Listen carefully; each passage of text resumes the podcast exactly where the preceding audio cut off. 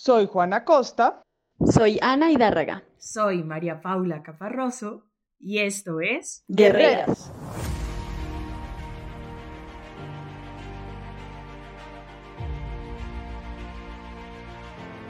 Mujeres valientes, mujeres extraordinarias, mujeres de fe, mujeres guerreras que han dado grandes batallas por la verdad. Bienvenidas a este podcast.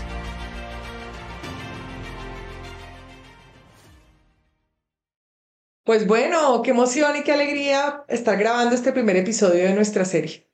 Estamos muy impresionadas y agradecidas por la acogida que ha tenido esta iniciativa. Ya contamos con más de 450 miembros en nuestro grupo de WhatsApp de Colombia, Estados Unidos, España, Chile, Honduras, Ecuador, El Salvador, México, Reino Unido, Francia y Argentina.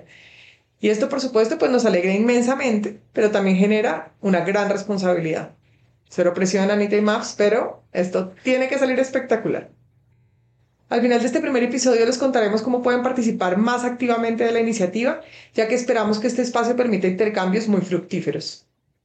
Bueno, pues yo creo que todos hemos oído en muchas ocasiones comentarios sobre el rol de las mujeres en la iglesia, especialmente con calificativos negativos, ¿cierto?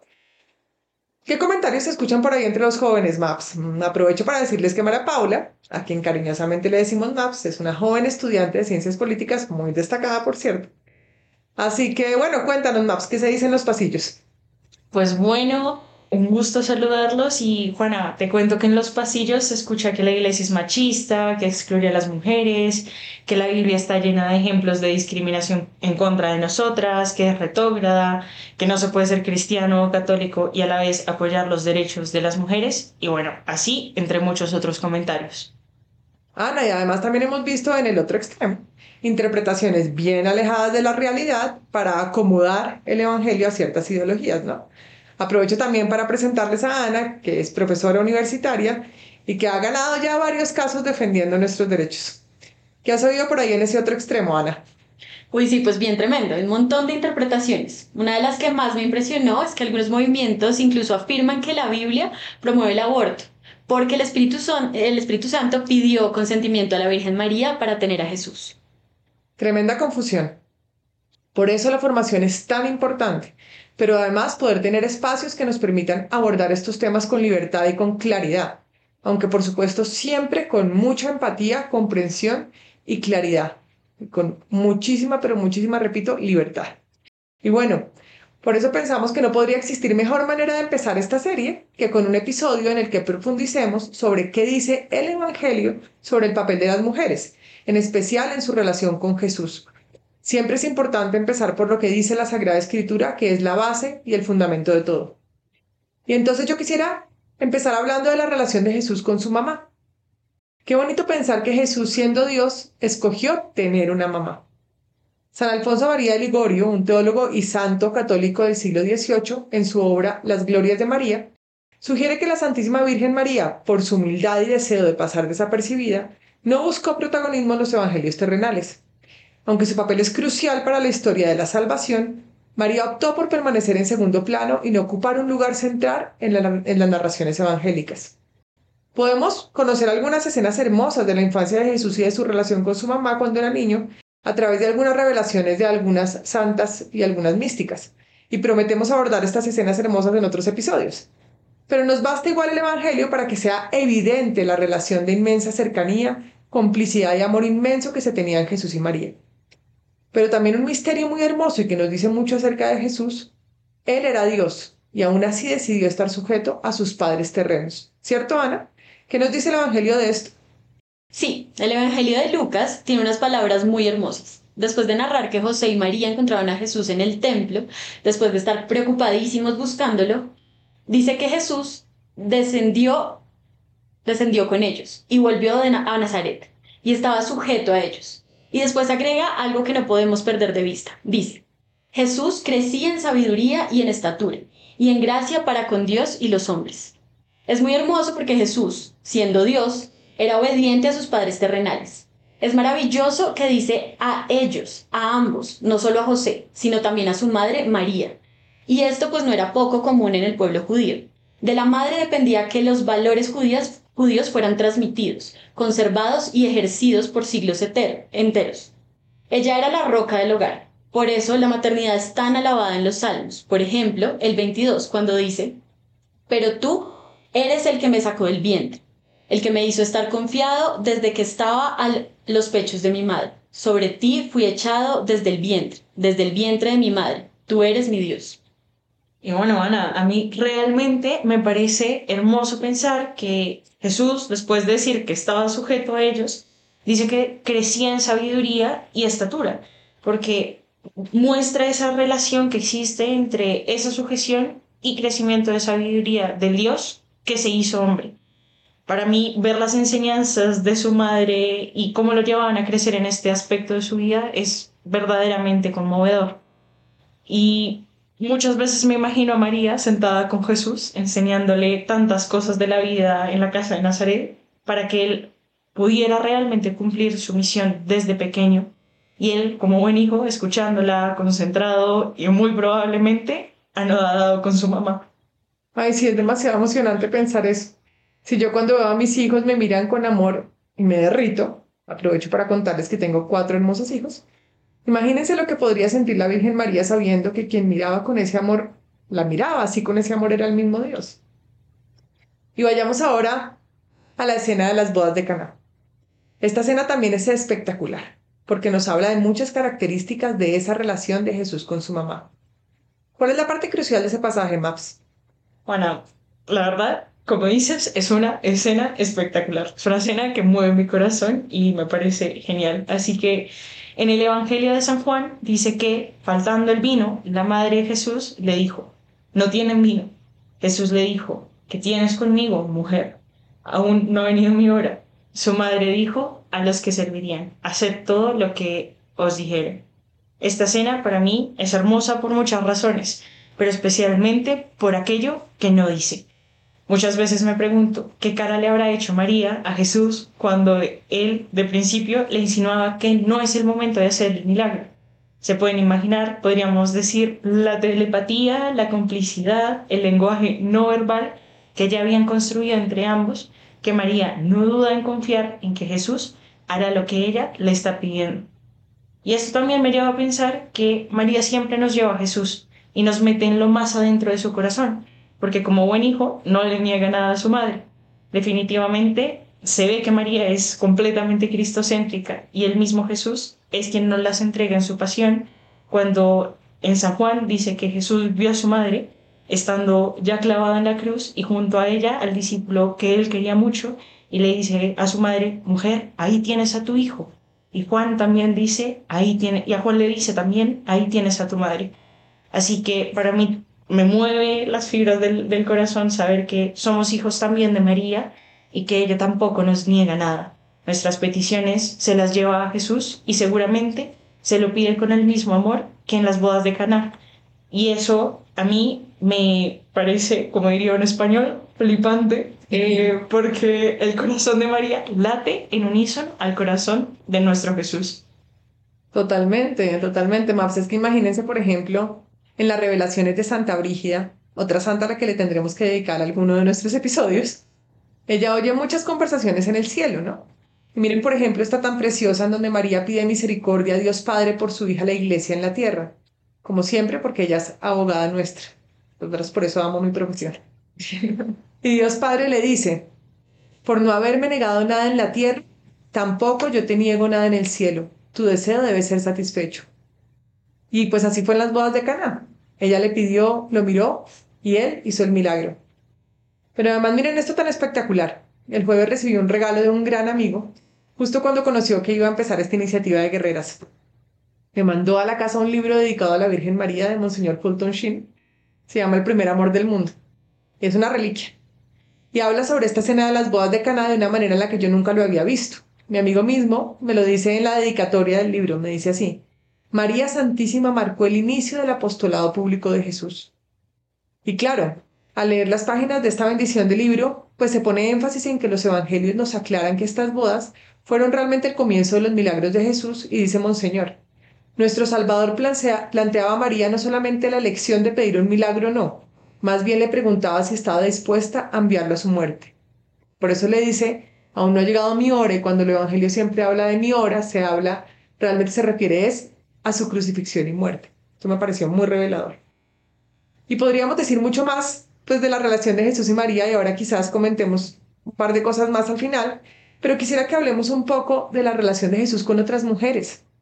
Hay dos historias que a mí siempre me han impactado mucho, la de Jesús con la mujer samaritana y la de Jesús con la mujer adúltera. La conversación que Jesús tiene con la mujer samaritana es bellísima, pero quisiera concentrarme en lo que ocurre al final de esta conversación cuando lo vieron sus discípulos. Dice el Evangelio de Juan, en esto vinieron sus discípulos y se maravillaron de que hablaba con una mujer. Otras versiones dicen se quedaron extrañados o se admiraron de que hablara con una mujer. ¿Por qué se sorprendían tanto, Ana? Claro, se sorprendían no solo porque no era común o usual que los judíos mantuvieran conversaciones así de cercanas con mujeres, sino que además no se trataba de cualquier mujer, sino de una samaria. Dada la histórica enemistad y animosidad entre judíos y samaritanos, el hecho de que Jesús hablara con una samaritana implicaba un desafío a las barreras sociales y religiosas de la época. Ana, realmente lo que se ve aquí es un acto de compasión y enseñanza que muestra la universalidad del mensaje de Jesús y su amor que trasciende todas las divisiones entre mujeres y los hombres en la época, cuestión que también se ve en el relato de la mujer cananea que pide la curación de su hija. Sin duda, esta es una imagen que se aleja de ese Jesús falso que nos muestran en la sociedad de hoy como un machista y discriminador. Y eso también me lleva a pensar en que Jesús también quiere hablar con nosotras, quiere contar con nosotras. Él realmente quiere que nosotras también llevemos y anunciemos su evangelio como aquella samaritana que fue mandada con un mensaje a Samaria. Es que, así como la historia de ella, Jesús quiere que continúe esa conversación de amor y nos manda para que como esa mujer demos testimonio de lo que ella vivió. Exacto, Maps. Y esto se ve de nuevo en la escena de la mujer acusada de adulterio, a quien iban a apedrear los judíos. El acto de compasión de Jesús hacia esta mujer es realmente impresionante y totalmente inusual para la época. De esa historia también hay varios aspectos destacables. Vale la, vale la pena desmenuzar un poco el texto para encontrar las claves del mensaje de Jesús. Fijémonos. Dice el Evangelio de Juan. Maestro, esta mujer ha sido sorprendida en el acto mismo del adulterio y en la ley nos mandó Moisés apedrear a tales mujeres. Tú, pues, ¿qué dices? Mas esto decían tentándole para poder acusarle. Pero Jesús, inclinado, inclinado hacia el suelo, escribía en la tierra con el dedo. Y como insistieran en preguntarle, se enderezó y les dijo, El que de vosotros esté sin pecado, sea el primero en arrojar la piedra contra ella. E inclinándose de nuevo hacia el suelo, siguió escribiendo en la tierra. Pero ellos, al oír esto, acusados por su conciencia, salían uno a uno, comenzando desde los más viejos hasta los más postreros. Y quedó solo Jesús y la mujer, que estaban en medio. Enderezándose Jesús, y no viendo a nadie sino a la mujer, le dijo, Mujer, ¿dónde están los que te acusaban? Ninguno te condenó. ¿Ninguno te condenó? Ella dijo, Ninguno, Señor. Entonces Jesús le dijo, Ni yo te condeno. Vete y no peques más. Me gusta pensar que Jesús esperó a estar solo con la mujer para hablar con ella y para mirarla con sus ojos que debían ser tan penetrantes y compasivos y decirle que no la condenaba. Esto, por supuesto, no implicaba que Jesús considerara que el adulterio era una conducta moralmente correcta. Por eso le dice, no peques más, sino que su actitud frente a la mujer, y esta era una conducta por la que los judíos condenaban particularmente a las mujeres con este castigo tan terrible, es de perdón, compasión y de alguna manera también una rebelión contra el tipo de castigo. Pero además a mí esta escena me encanta otro detalle en el que se piensa menos. Jesús escribía con el dedo en la arena. Dos veces menciona esto el Evangelio. ¿Y qué escribía? Porque esto removió las conciencias de los hombres, porque suponemos que eran muchos hombres los que estaban ahí, que estaban acusando a la mujer. Sobre esto María Valtorta, increíble mujer a quien también le dedicaremos un episodio, Ahí ya les estamos generando expectativas de varios episodios. En sus revelaciones privadas lo que ves que Jesús escribe en la arena y dice, en, en su revelación dice, escribe y borra lo escrito con el pie calzado con sandalia, y escribe más allá, dando vueltas sobre sí mismo buscando espacio nuevo. Parece un niño jugando, pero lo que escribe no son palabras de juego. Ha ido escribiendo usurero, falso, hijo irrespetuoso, fornicador, asesino, profanador de la ley, ladrón, lujurioso, usurpador, marido y padre indigno, blasfemo, rebelde ante Dios, adúltero. Esto siempre me ha impactado demasiado. Es decir, Jesús desenmascara los pecados de los acusadores y es bonito pensar que fue así, porque luego el Evangelio hace énfasis en que fueron acusados por su conciencia y salían uno a uno comenzando desde los más viejos hasta los más postreros. Y sin embargo Jesús no había hablado mucho. Escribe estos pecados y dice, el que esté libre de pecado, que tire la primera piedra. Realmente impresionante esto, Juana. Hay un asunto con esta escena que me llama la atención también y que decía antes, y es esa rebeldía de Jesús ante costumbres injustas, especialmente injustas contra las mujeres, contra nosotras. Y hay dos ejemplos más que a mí particularmente me han realmente volado la cabeza. El primero, cuando Jesús se deja tocar y hace el milagro de tener la hemorragia de una mujer que en la época era calificada como impura. Era un, acto de rebelión tanto de él, pero también de ella, de atreverse a acercarse y tocarlo. Eh, es, es realmente revolucionario. El segundo, en Mateo, cuando los fariseos le preguntan por la posibilidad de repudiar a las mujeres, y dice Jesús, os digo que quien repudia a su mujer, no por fornicación, y se case con otra, comete adulterio. Y es que verdaderamente Jesús debe debe amar mucho a las mujeres para realizar tremendos actos de rebeldía poniendo en evidencia situaciones realmente injustas, pero tradicionalmente aceptadas.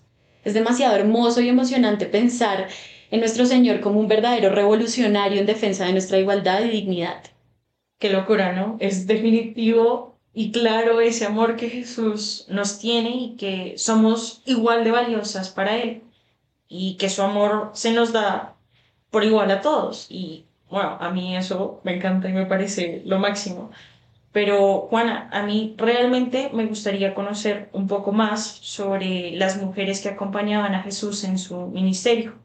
En el Evangelio de Lucas se dice que pronto después de esto Jesús viajaba de ciudad en ciudad y de pueblo en pueblo, predicando el Evangelio del reino de Dios.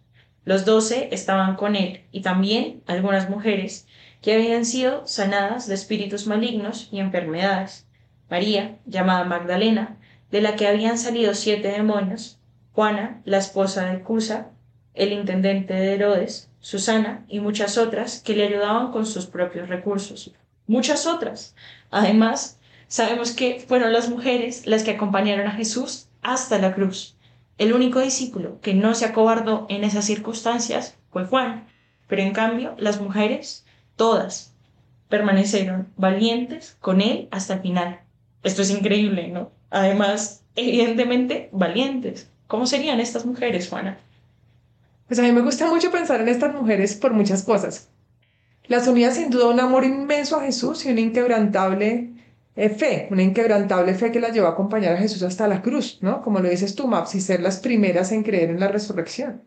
Y sin duda eran mujeres valientísimas y llenas de carácter. Pero también el Evangelio nos deja ver que eran mujeres muy distintas, ¿no? Cada una con sus fortalezas, con sus debilidades, con sus talentos, con su propia personalidad. Y por eso le servían a Jesús como mejor podían, con lo que cada una sabía hacer. Y por ejemplo, siempre me identifico mucho con Marta, una de las mujeres más cercanas a Jesús, la hermana de Lázaro, que era lo que podríamos llamar en estos días una hormiguita multitask, ¿no? Siempre pendiente de todo, hospitalaria, logrando que Betania fuera el lugar preferido de Jesús para llegar y para estar en paz. Y le tenía tanta confianza a Jesús que fue capaz de reclamarle en voz clara cuando su hermano había muerto, ¿no? Le dice, si hubieses estado aquí, ella estaba realmente, pues pareciera eh, acongojada y casi que, que podríamos decir, eh, incluso como reclamando, ¿no? Reclamando, como Jesús, si hubieras estado aquí.